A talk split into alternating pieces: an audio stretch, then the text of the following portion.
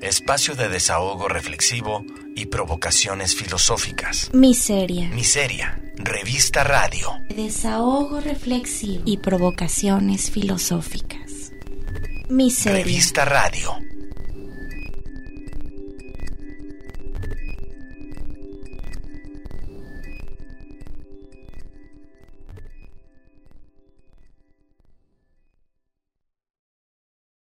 Revista Miseria.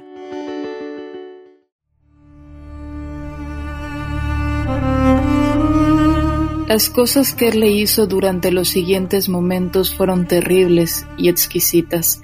Ana sabía que él solo la estaba preparando, o como dice en el hospital, aprestándola para la operación propiamente dicha.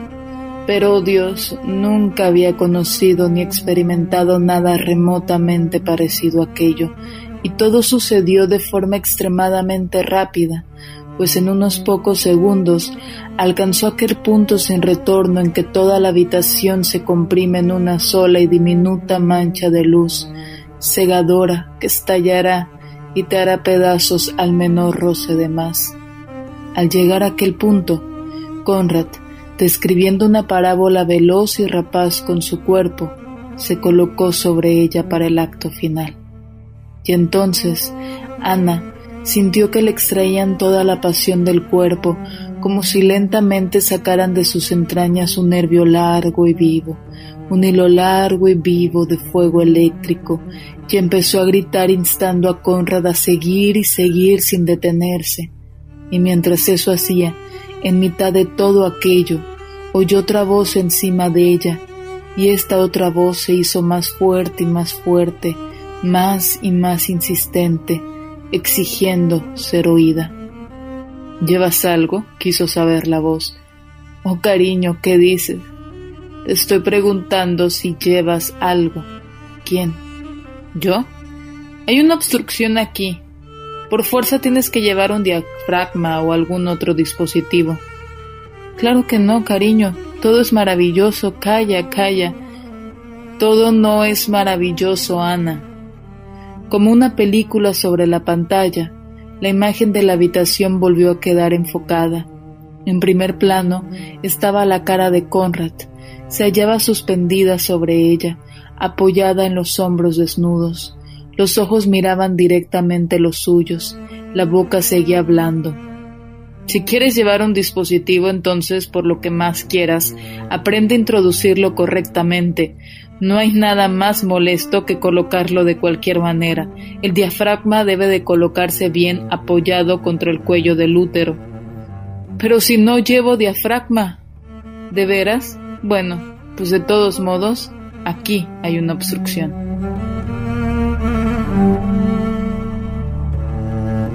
El último acto. Derrota.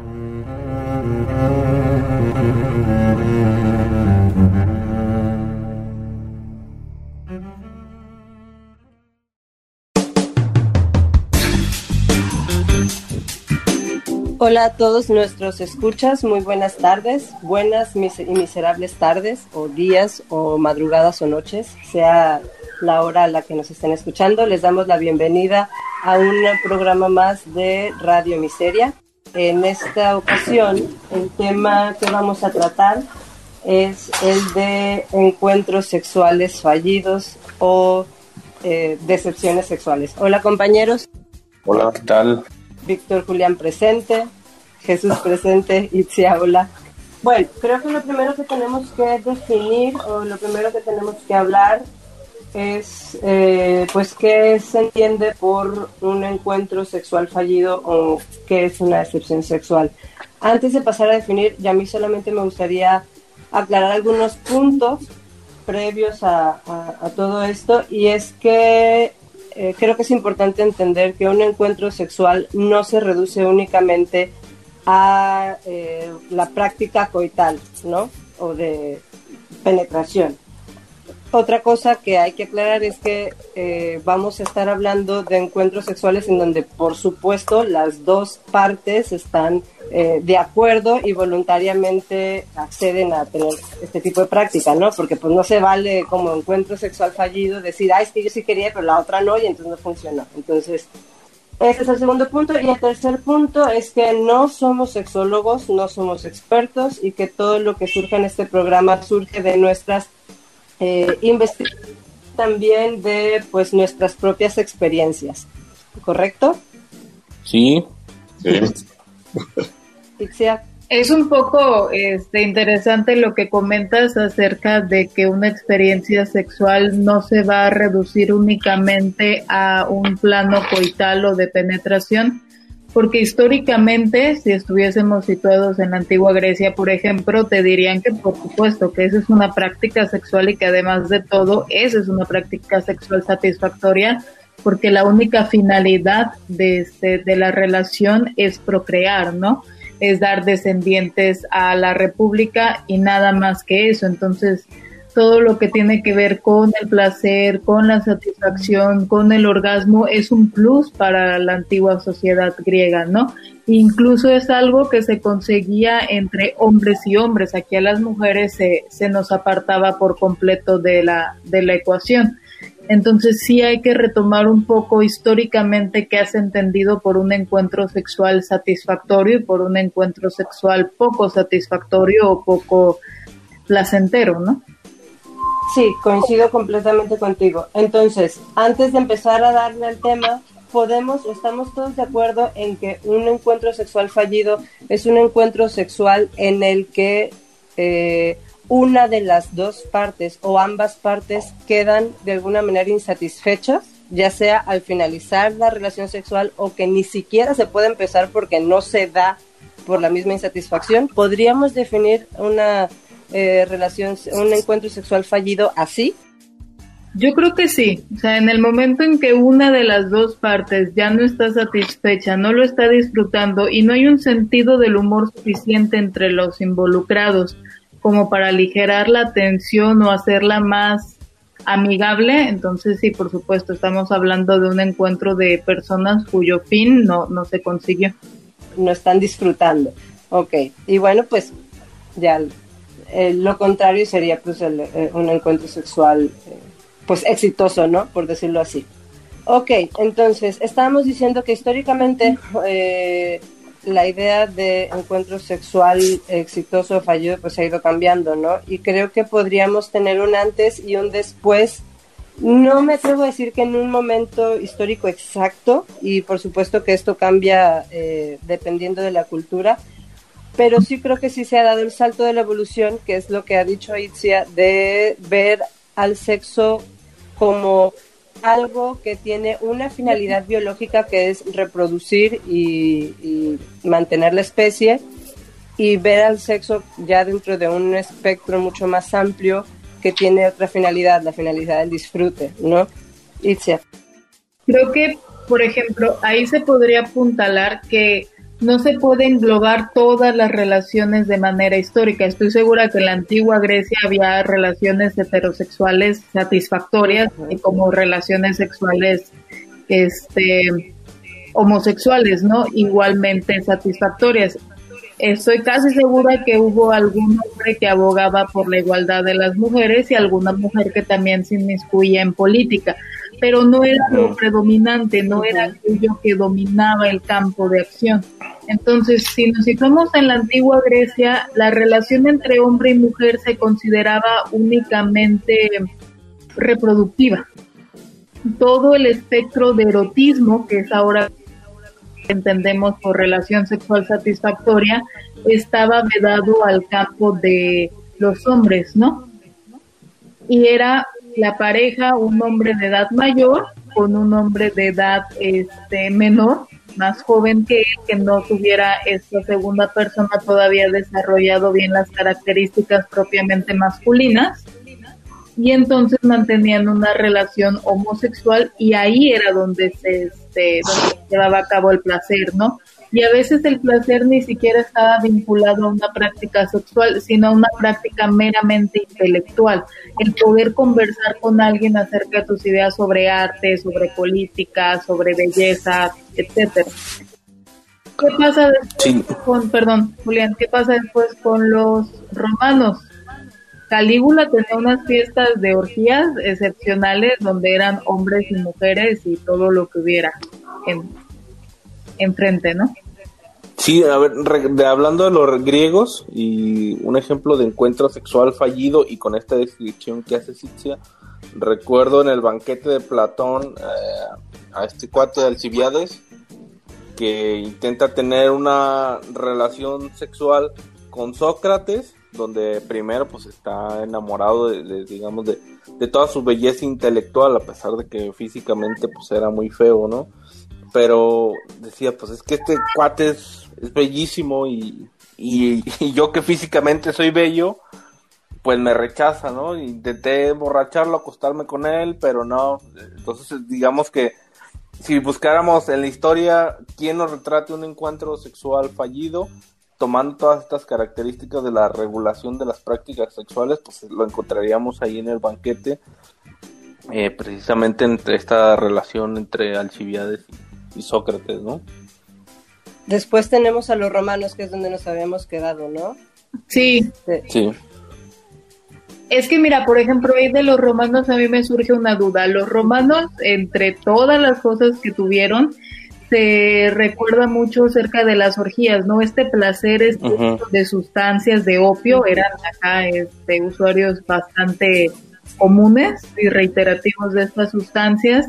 El vino, por supuesto, a cualquier hora del día, yo me acuerdo que con Calígula decían que podían ser las 10 de la mañana, la una o las 11 de la noche y este hombre tenía cuartos repletos de personas únicamente dedicados al placer. Mi pregunta es, ¿eso también lo podremos considerar una experiencia sexual satisfactoria? O sea, estar completamente perdido en sustancias, completamente dopado, ya no sabiendo ni con qué persona te estás metiendo, ni quién te está tocando, ni quién te está haciendo qué, ni cuánto tiempo llevas ahí. Eso también se podría considerar satisfactorio o insatisfactorio, ¿no? Bueno, eh, primero, antes que nada, un, un, apunte también histórico, ¿no? Calígula era un personaje definitivamente fuera de serie, no era, era, fue un emperador que no, o sea, no, Calígula no es la imagen o el estereotipo de los emperadores romanos en general, ¿no?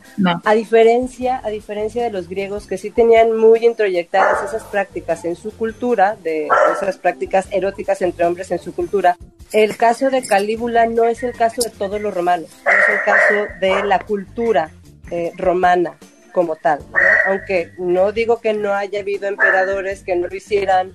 Eh, la gente común, la gente de a pie, no hacía, no llevaba a cabo esas, prácticas en su vida cotidiana. Sí tenían, y esto es importante decirlo, sí tenían periodos de fiestas en donde esas cosas estaban permitidas, ¿no? Días de embriaguez, días de sexo desenfrenado, pero estaba, estaba inscrita dentro de un periodo determinado dentro de su calendario. Calígula se sale de todas esas cuestiones, ¿no? Ese es el apunte eh, histórico. O sea, Calígula realizaba sus fiestas sin importar si era una fecha en específico u otra fecha en específico, sino por puro hedonismo, por, meramente por puro, hedonismo, ¿no? Respecto a la pregunta que dice Citzia, yo creo que es interesante. Con las sustancias me parece que, que sucede algo eh, paradójico. Si bien es cierto que te sueltan, eh, estás ido también adormecen los sentidos. El típico, el, típico eh, ejemplo es el del alcohol. Es mucho más fácil que una persona se desinhiba cuando está ebria, pero no sé en el caso de los hombres, en el caso de las mujeres es mucho más difícil llegar a un orgasmo, por ejemplo, cuando estás eh, ebrio que cuando no, a pesar de que te sienta, a pesar de que puedas estar más activa, a pesar de que puedas estar más entrona, a pesar de que puedas estar más dispuesta a hacer cosas que a lo mejor la timidez en un estado de sobriedad pues te lo eh, no te lo permitiría, ¿no? Pero yo no, no, no, los sentidos sí están un poco dormidos y no es el mis, la misma calidad de goce.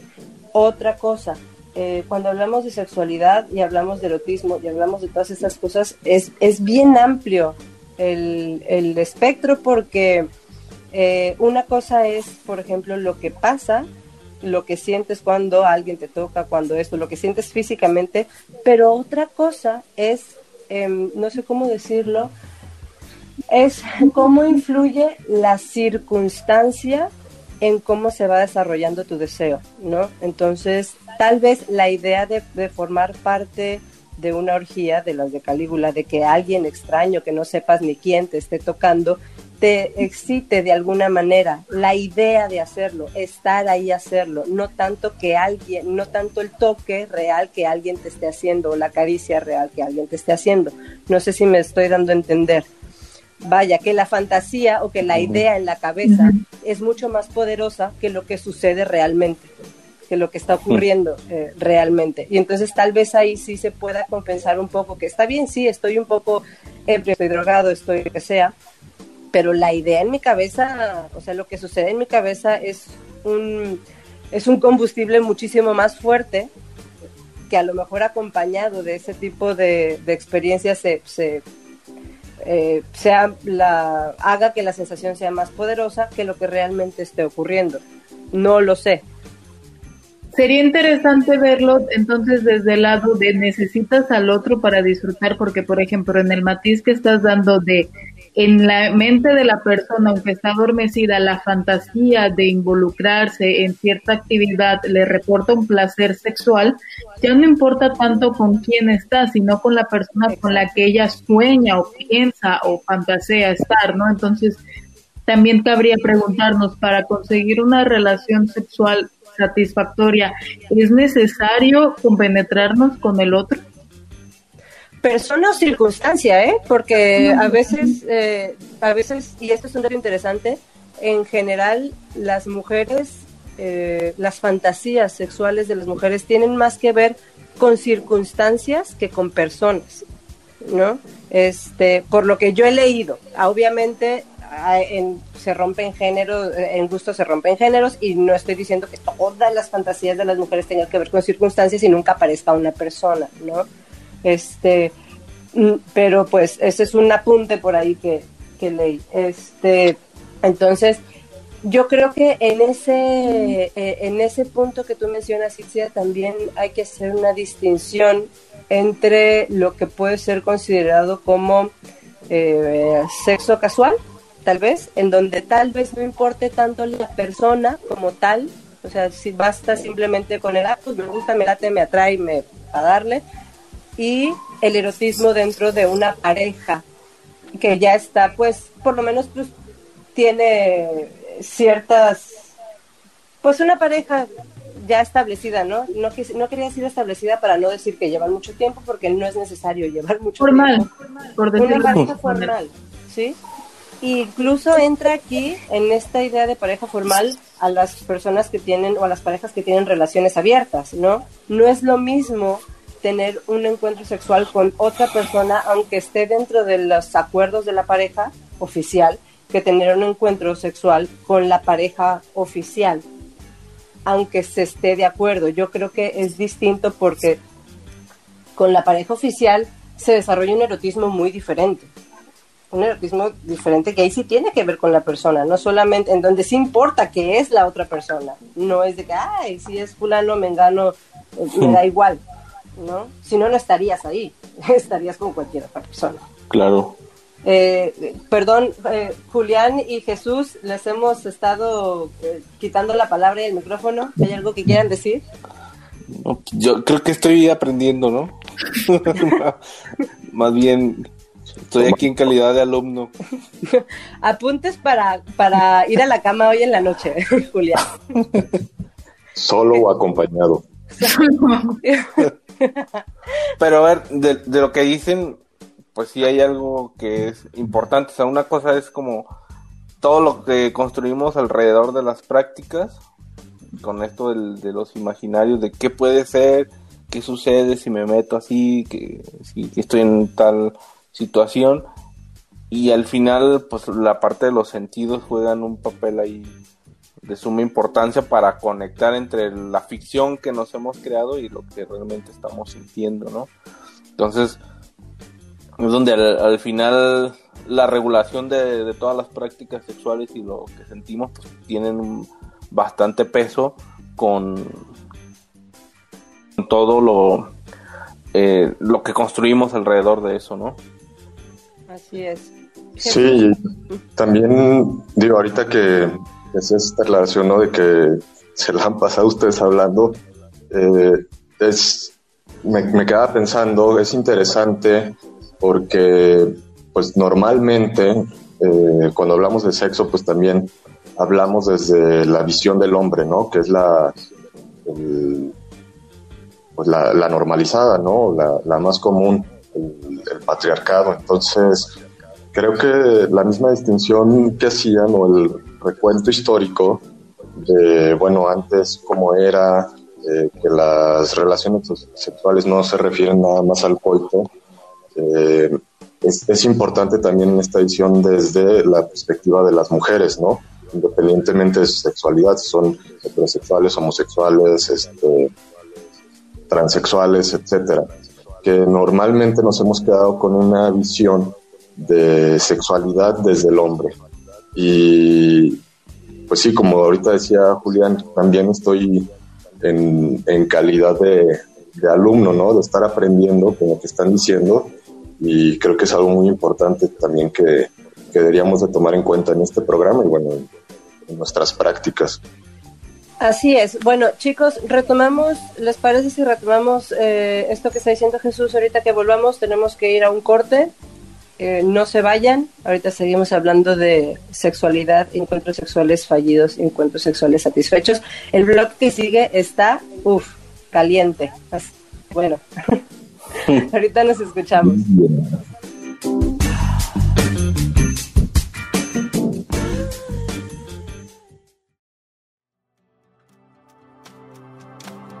Son las preguntas, más que las respuestas, las que se deslizan por el surco del tiempo. Emilio Yedo.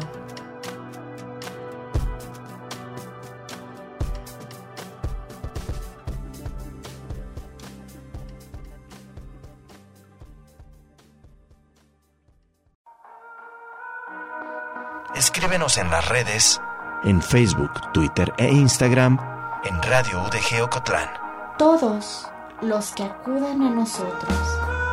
Revista Radio. Miseria.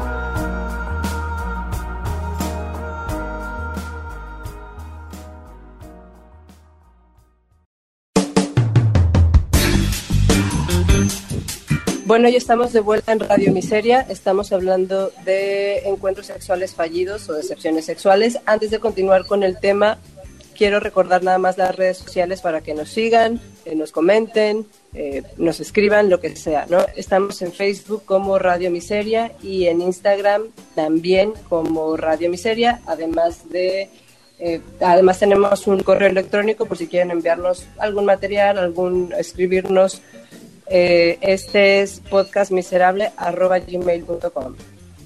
Ahora sí, eh, nos habíamos quedado en el bloque anterior hablando sobre esta visión masculina de la sexualidad, o bueno, no quiero decir masculina, esta visión desde el patriarcado, que fue el término que utilizó Chuy, de la sexualidad y como parámetro para establecer qué es un encuentro sexual fallido, qué es un encuentro sexual exitoso.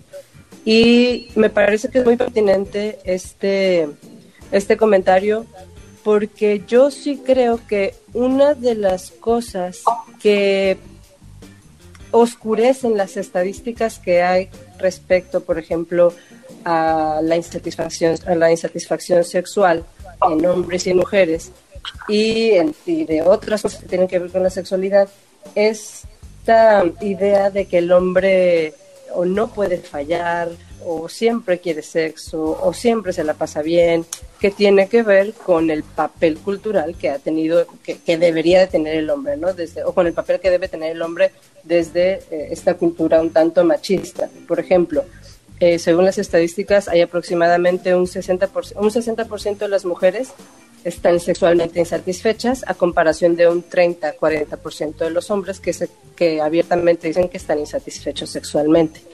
Pero para que un hombre hable acerca de sus insatisfacciones sexuales o de, su, eh, de sus problemas sexuales, llámese disfunción eréctil, falta de deseo, lo que sea, no es tan fácil, no es tan sencillo en esa cultura, porque esperamos del hombre o, o consideramos que lo normal en el hombre, algo muy concreto es, por ejemplo, siempre quiera tener sexo. O sea, que no sé, caballeros, ustedes siempre están en el mood para, para esto, intuit o no. Sí, hay esa, esa parte donde el hombre siempre está prendido, ¿no? O sea, a la hora que tú digas, le entramos y podemos durar mucho tiempo y podemos estar tres, cuatro veces en el mismo acto, ¿no? Entonces, no hay cansancio, eh, siempre hay líbido y hay de dónde, ¿no? Entonces, la bronca es cuando te ocurre lo contrario, ¿no? Que o no quieres o no pudiste, terminaste pronto y luego dices, ah, ¿qué pasó? Y tienes que recurrir a la mentira, ¿no? Entonces, a tu encuentro fallido, pues le llamas de otro modo, le dices, ah, es que pues eh, como el meme, ¿no? Es que te mueves muy rico, ¿no? Entonces, al final tratamos de hacer la justificación para que no resalte que estamos dentro de un encuentro sexual fallido y, con esta misma parte del, patriarcado, ya entre la jerga entre hombres, pues decimos, nah, pues es que la morra no aguanta, ¿no? Entonces, pues es la, la educación sexual que en la que hemos estado inmersos los hombres y que por lo mismo, por ser esta onda patriarcal, pues también inmiscuimos a las mujeres y luego entra en la parte de hacerlas sentir mal, ¿no? De, pues es que yo siempre estoy al tiro y tú no, entonces viene esta parte de, dominación a partir de esta ideología patriarcal. Sí, yo creo que esto es dañino y es un ejemplo claro del, del, del problema que es eh, todo este sistema no solo para los hombres, sino también, obviamente, para las mujeres, evidentemente, pero en este caso porque permite a los hombres que sean honestos o que puedan decir lo que normal o naturalmente pasa porque pasa, o sea, que no puedas tener una erección en algún momento de tu vida, pasa, ocurre, es normal, es lo más normal del mundo, pero no se permite o está mal visto, a pesar de que se sepa que es normal, está, e, es, difícil que, que un hombre pueda asumirlo así. Y eso, eso impacta en las mujeres porque, si él no sé cómo poder, poder explicarlo, una mujer muchas veces siente que es ella la que no provoca la excitación suficiente para que eso pueda ocurrir. Entonces, esa no aceptar que es algo normal, que es algo que ocurre, que no indica nada malo a menos de que haya alguna enfermedad de fondo, lo que sea, ¿no? Pues esa mentira no permite que las, que las mujeres puedan tomarlo también con esa ligereza, que era lo que decía Itzia, si no tienes esa, sentido ese, ese sentido del humor para aliviar esas cosas que ocurren, pues se puede volver una tormenta de cada persona, ¿no? Tanto de los hombres, porque, ay, güey, ¿qué me pasa? Como tanto dentro de las mujeres, como por, por decir, eh, hay algo que está mal conmigo, ¿no? Pero ahí sería importante también es este, matizar qué entendemos por normal, ¿no? Porque hay muchas veces en que cualquier persona te va a decir, sí, ya todo el mundo dice que eso es normal, que eso está bien, que eso es permitido, pero que ellos no concuerdan con dicha lógica o no concuerdan con dichos parámetros. Entonces, para ellos su normal escapa, eso les provoca aún más enojo y aún más frustración. No me digas que es normal porque yo sé que no es normal. Estamos hablando, por ejemplo, de un hombre que ha tenido durante 20, 30 años de su vida una educación donde se le ha dicho que él tiene que ser el papel dominante, donde él tiene que ser quien controle la situación, quien siempre quede bien, quien tenga una potencia sexual satisfactoria, el que le digas, oye, esto es normal, el que no puedas, el que no quieras, es normal, yo creo que provoca a veces mayor incertidumbre y mayor estrés, ¿no? Porque no, no le puedes corregir a una persona en tres minutos lo que le llevan diciendo 30 mm. años de su vida, ¿no? Además, yo no quiero hablar mal de los hombres, pero Aquí tengo unas estadísticas interesantes.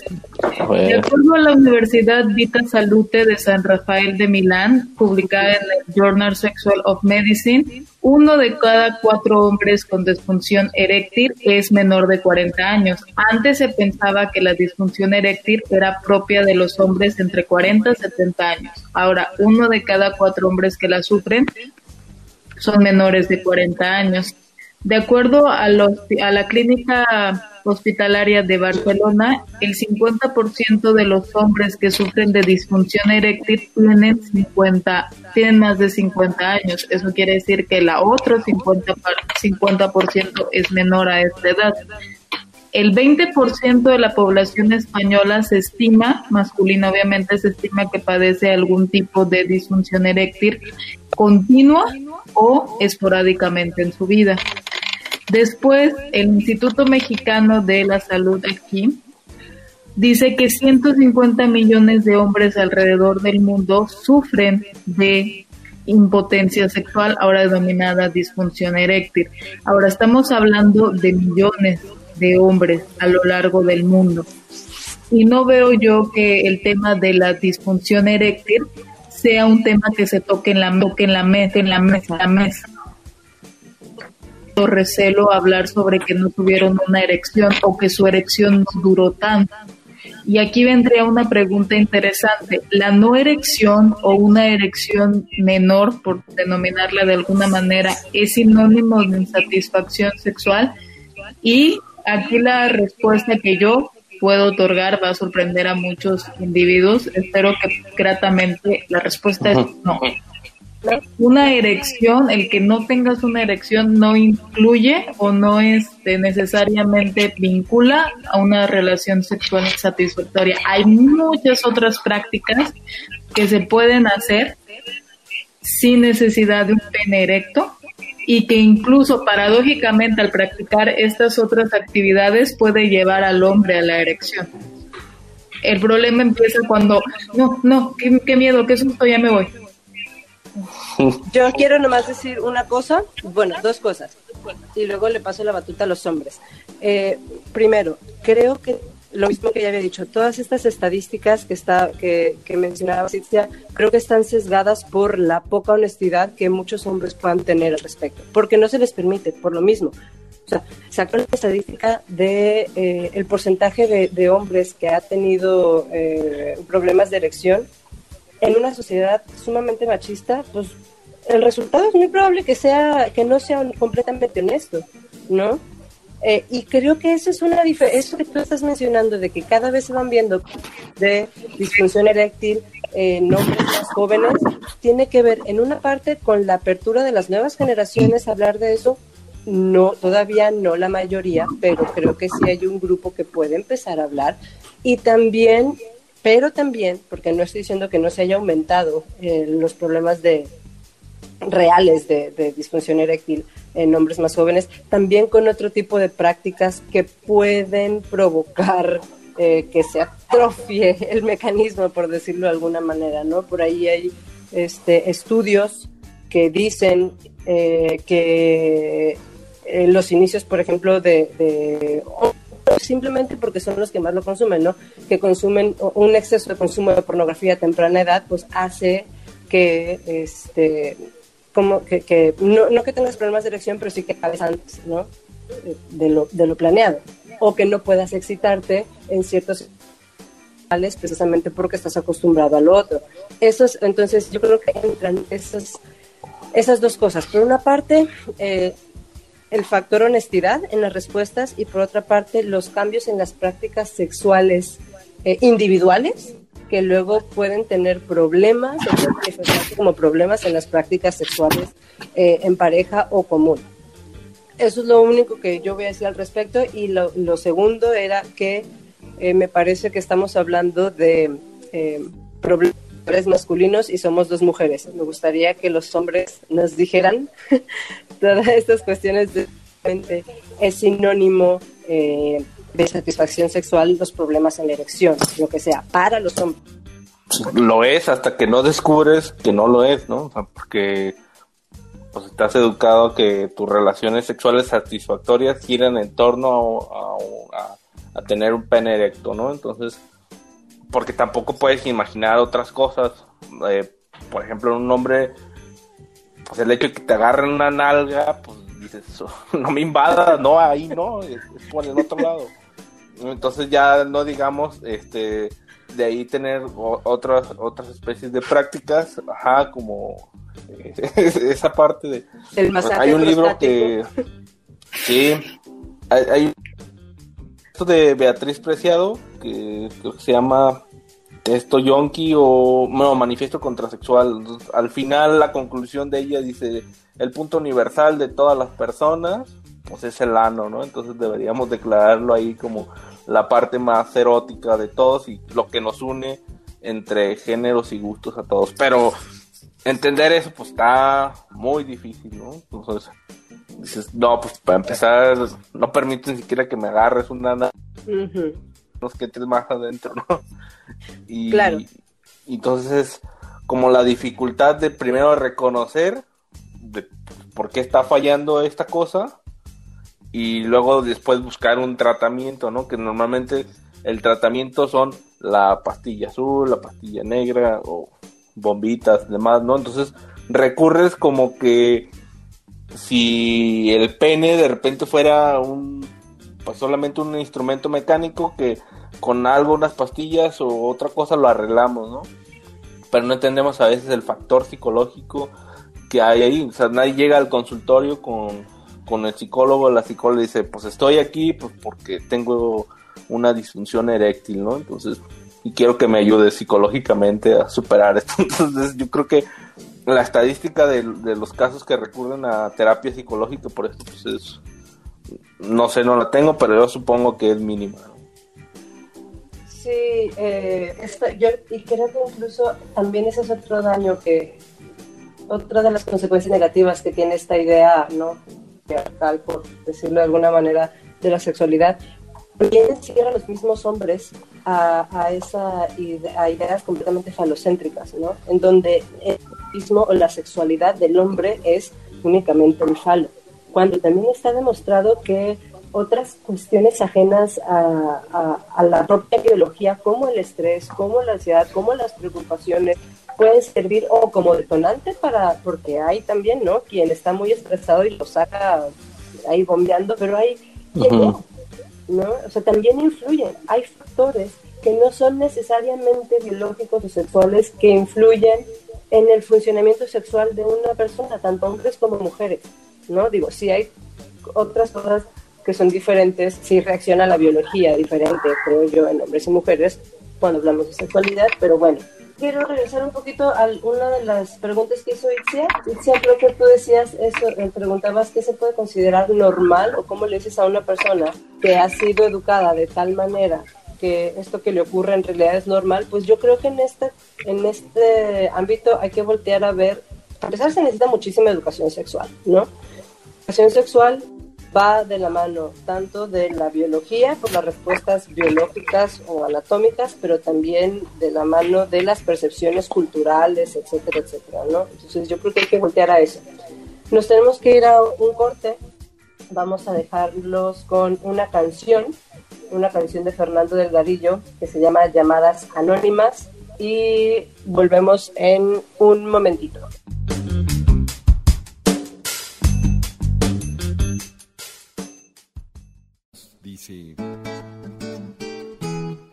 Y era imposible que supiera quién podría llamar. Sonó el teléfono y yo levanté la auricular y aquella voz acariciante dijo, escucha, no me cortes, estoy sola y no tengo a nadie que quiera hablar conmigo. Y estas horas yo miré el reloj y estaba a punto de colgarle, pues tenía razón, pero algo sentí en ese tono suplicante que me interesó. Que va, me dije. Interés profesional, repuse, claro, no tengas cuidado, bombón, que puedo hacer por ti. Y me contestó, te lo agradezco tanto, ¿sabes? Siempre sentí necesidad de decirle esto a alguien. Así que sin querer marqué tu número al azar, porque tengo la fantasía así de acariciarte esta noche por detrás de las piernas. mm, Y no parar hasta llegar a tus caderas y luego.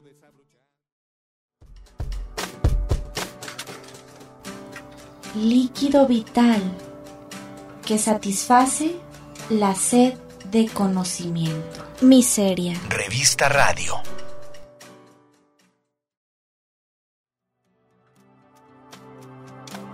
Son las preguntas, más que las respuestas, las que se deslizan por el surco del tiempo. Emilio Lledó.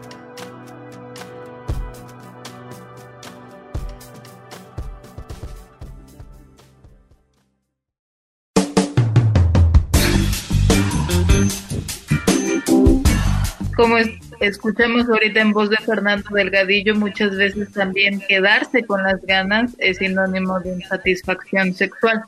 La insatisfacción sexual o la impotencia sexual, tanto masculina como femenina, es un fenómeno, es decir, es algo que puede ocurrir de vez en cuando. El problema es cuando es la regla. ¿A qué me refiero con esto? Un hombre que no tiene una erección cada cierto tiempo es un asunto perfectamente normal, entra dentro de los parámetros de lo esperado, que se pueden deber a factores como exceso de bebida, consumo de drogas, eh, abuso de pastillas, falta de ejercicio, estrés. Una mujer que no tiene una lubricación lo suficiente para soportar la fricción del coito después de tantas relaciones sexuales también es normal, también entra dentro de los parámetros de lo esperado. Una mujer que repetidamente no tiene el nivel de lubricación necesario para tener una satisfacción mientras mantiene una relación, entonces aquí ya estamos hablando de un problema de índole médica. Cuando es solamente un asunto pasajero, esporádico, se trata más de una cuestión psicológica que tiene que ser atendida, que uno de los remedios más eficaces puede ser la comunicación y el buen humor. Cuando estamos hablando de una regla dentro de todos los encuentros sexuales, independientemente de la persona con la cual estemos, entonces ya estamos hablando de un factor médico que debe de ser atendido por un profesional, no buscar en Google remedios caseros, por favor. En el bloque anterior hablamos sobre la disfunción eréctil masculina, pero también las mujeres sufrimos de disfunción pero en el caso femenino se habla sobre atrofia vaginal, que es la reducción de estrógenos que ocurren cuando la vagina no consigue lubricarse de la manera deseada para poder soportar una penetración y por tanto la fricción que provoca un miembro erecto cuando entra a la cavidad vaginal produce ardor, picazón e incluso dolor. Entonces, ¿aquí qué se puede hacer? Existen en el mercado, en cualquier sex shop, lubricantes de todos los sabores, de calientes, fríos, que pueden ayudar a la mujer a conseguir una lubricación mayor. Desgraciadamente a veces no es un tema que se trate en la mesa o que se pida consejo o que se acuda con un profesional que nos lo pueda recomendar y por lo tanto, de acuerdo a FASGO, que es la Federación Argentina de Sociedades de Ginecología y Obstetricia, cerca de 11 millones de mujeres en América Latina sufren de atrofia vaginal y eso quiere decir que tienen experiencias sexuales insatisfactorias, dolorosas y que no son capaces de hablar de ello.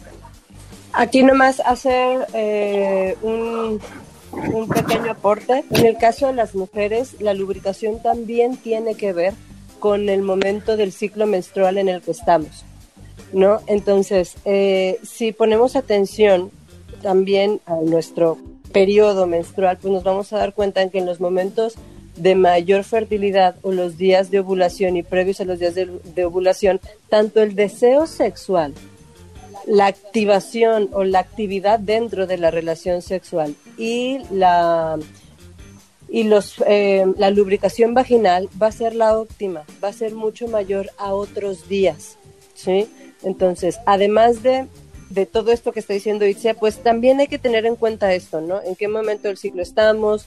No quiere decir que cuando que, si estás en, en, tus días, si no estás en tus días fértiles, no vas a gozar de los encuentros sexuales. Claro que no, porque está también la otra parte, ¿no? Está la parte del estímulo, está todo esto. Pero sí hay que tener en cuenta de que tal vez la lubricación, por más que quieras, ¿no? Porque a veces sí estás muy conectada y bien metida en lo que está pasando, pero como decían los hombres, pues no te reacciona ahí el asunto, no te reacciona de manera óptima, puede que tenga que ver con esto.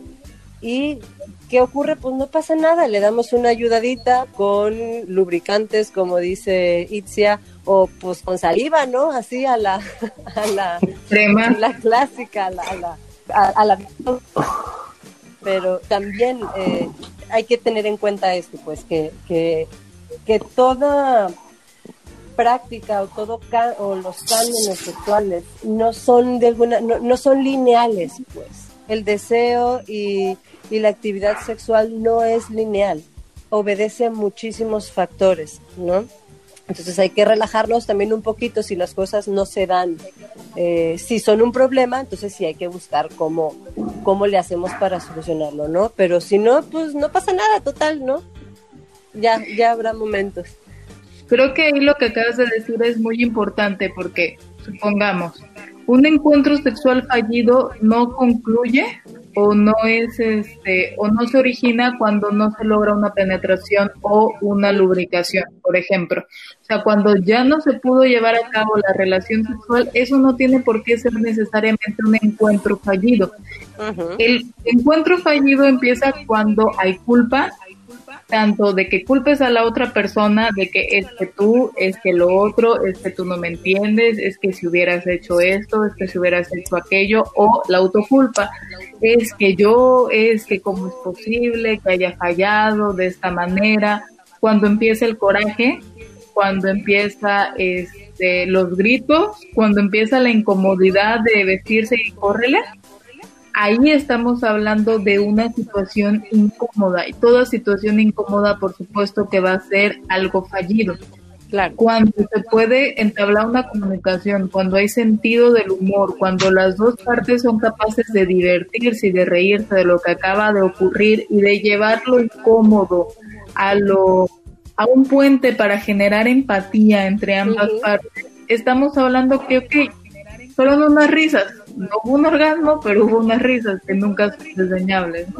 Claro, que también es parte importante de, del vínculo, que puede ser incluso del vínculo sexual que puedas tener con otra persona, ¿no? Sobre todo si ampliamos este espectro, saliéndonos de lo, de lo falocéntrico. Al final de cuentas, la calidad erótica también tiene que ver con la calidad del vínculo que tenemos con la otra persona. Eh, incluso si estamos hablando de, de, encuentros eh, esporádicos o encuentros sexuales, eh, pues que, ¿cómo se, ¿cómo se dice? Se me fue el nombre ahorita. de ¿Casuales? ¿Furtivos? Sí, de encuentros furtivos, incluso con desconocidos, ¿no? O sea, no, no tienes que tener una pareja como tal para poder generar incluso en ese momento un vínculo eh, lo suficientemente cómodo para poder sobrellevar ciertas situaciones, ¿no? Yo sí creo que hay cosas que se ganan en el terreno sexual, ¿no? Que, solamente se pueden lograr y ganar con el tiempo y el conocimiento de otra persona que por la misma definición es imposible lograr en un encuentro sexual furtivo. Eso no quiere decir que un encuentro sexual furtivo sea insatisfactorio o se quede eh, corto, ¿no? Pero creo que sí hay cosas que solamente el conocimiento, la paciencia, la empatía lograda a través de eh, intentos exitosos y fallidos se pueden lograr, ¿no? Pero eso ya es ya es otro tema. Es que eso es muy interesante porque aunque no conozcas a la otra persona, eso no significa que no tengas que ser que no tengas que ser amable con ella. Exactamente, Tiene que haber un grado de empatía, un grado de comunicación, un grado de, este, de amabilidad, de humanidad con la otra persona, ¿no? Porque está bien, puede ser un perfecto desconocido, puede ser alguien con quien no tienes una relación romántica, afectiva, pero eso no involucra que tengas que tratar mal a la otra persona o que la tengas que tratar con condescendencia o que la tengas que ignorar. La otra persona no es un recipiente que puedes utilizar para tus fines vestirte e irte, ¿no? Eso también es un encuentro sexual insatisfactorio. A lo mejor llegas al orgasmo, pero ¿qué pasó ahí? O sea, únicamente utilizaste un ser humano para fines prácticos sin darle el correspondiente valor, ¿no? Que requiere, porque al final de cuentas tú también estás dentro de ese juego de no te conozco, pero aún así me voy a acostar contigo, ¿no? Y creo que eso es muy importante señalarlo. Hay que tener cuidado de las parejas egoístas, aquellos que únicamente utilizan a la otra persona para lograr su propio placer, pero se olvidan del placer ajeno. Incluso no le dan ningún tipo de, de importancia y puede llegar incluso al menoscabo, ¿no? Mientras yo esté satisfecho, poco me importa cómo estés tú. Mientras yo ya haya terminado, poco me importa si tú ya terminaste o si siquiera comenzaste, ¿no? No es mi problema, yo ya me gusta. Ahí hay que tener cuidado, huyan de esas personas. Ya lo decía Marcela Lagarde, pues los seres humanos no podemos vernos solamente como objetos, incluso si estamos hablando de una relación sexual furtiva, ocasional o con un extraño, porque tenemos que ser conscientes que el otro es una persona que piensa, que tiene afectos, tiene, eh, y no estoy hablando de afectos en el, en el sentido de decir, ay, sí, se va a enamorar, no se va a enamorar, me quiere, no, sino eh, eh, tiene sentimientos, tiene afecciones, tiene anhelos, tiene sueños, juego también en ese, en ese momento de encuentro. Y, y aunque, y, eso es lo que hay que respetar, hay que respetar a la otra persona en, como tal, como persona, ¿no? Este, creo que por ahí va la cosa. Y sí, sí es muy importante. Vamos a abocarnos un poquito, ¿qué les parece a ese tema? La cuestión que todavía los hombres siguen dándole el tamaño de su miembro creyendo que a mayor tamaño, mayor satisfacción. Que a mayor satisfacción, mayor hombría. Que a mayor hombría, pues me levanto más el cuello y me siento mejor, ¿no? todavía ese, ese juego del tamaño sigue siendo algo que, que mueve muchos sentimientos y muchos pensamientos de los hombres y muchas susceptibilidades, ¿no? Creo que todavía sigue siendo un insulto para cualquier hombre por más este que diga, no, yo, yo soy un ser pensante, racional, el que le sigan diciendo como Astrid Haddad, la tienes chiquita, es algo que sigue doliendo. Así que vámonos y regresamos ya para nuestro último bloque.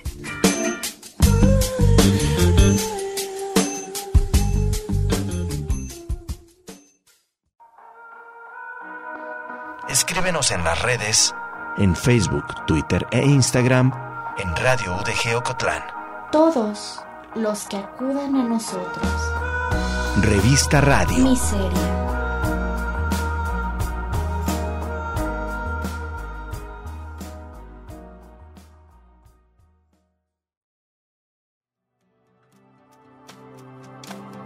Son las preguntas, más que las respuestas, las que se deslizan por el surco del tiempo. Emilio Lledo.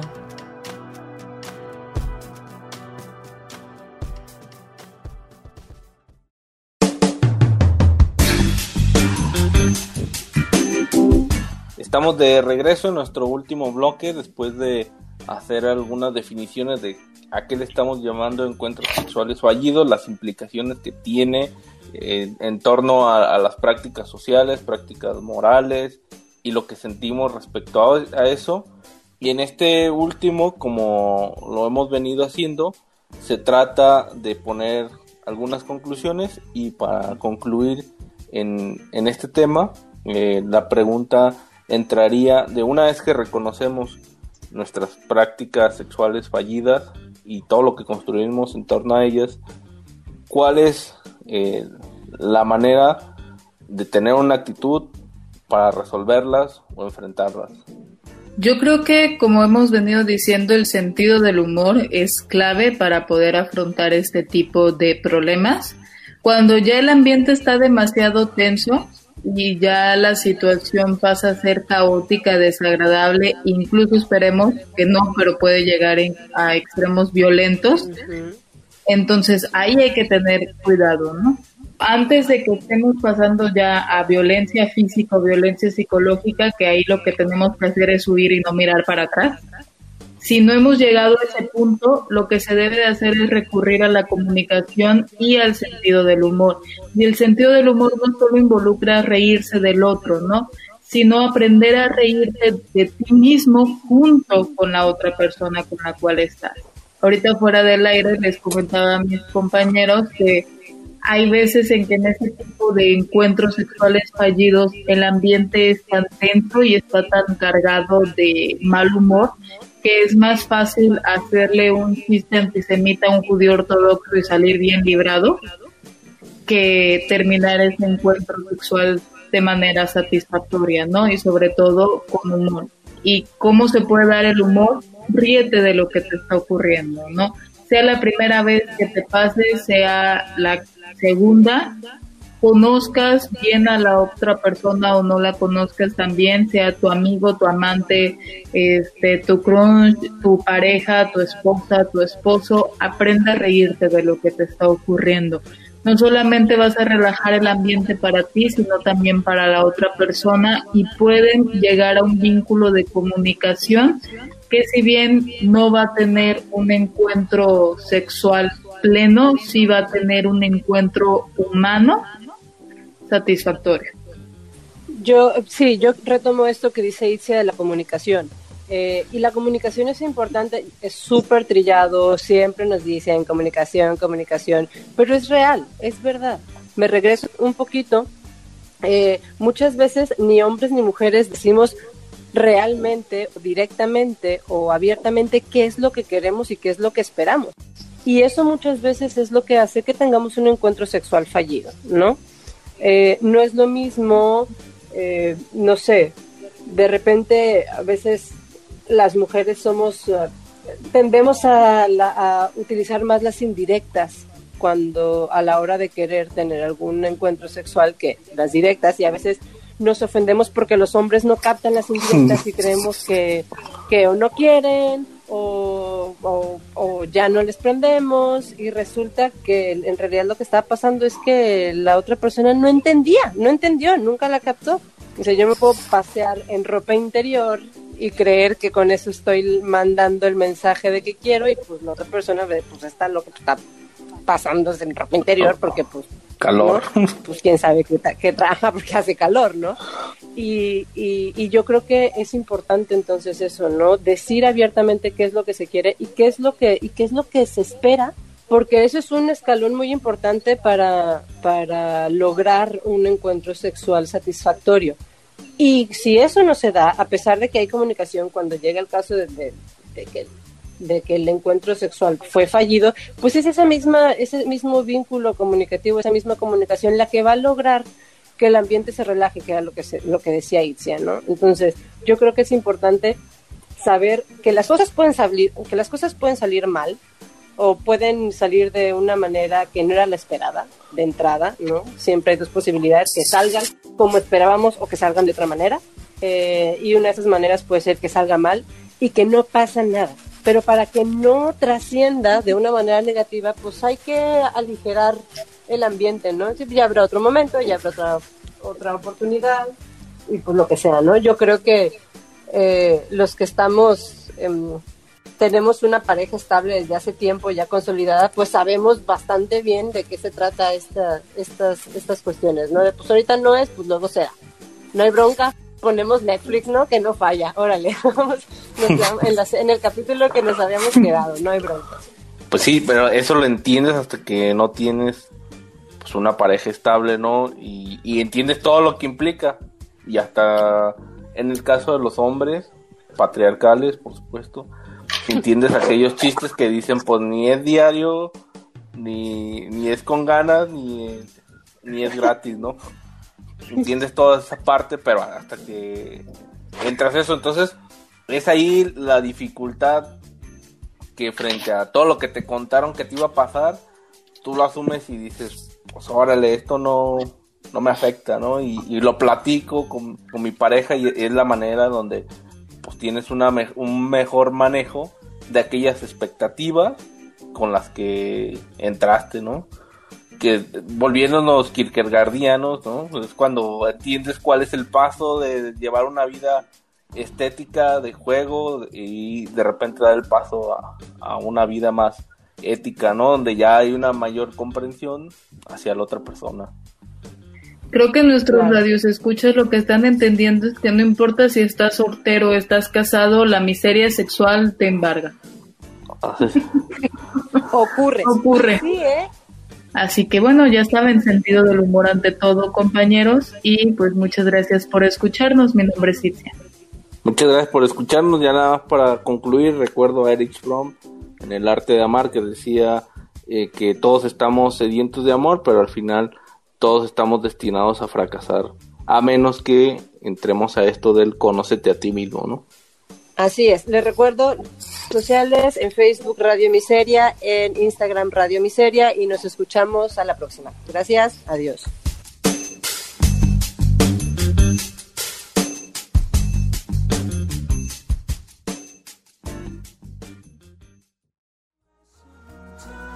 Acompáñanos en la próxima búsqueda los lunes en punto de las 15 horas. Revista Radio. Miseria.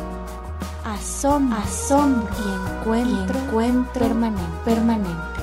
Radio Universidad de Guadalajara en Ocotlán.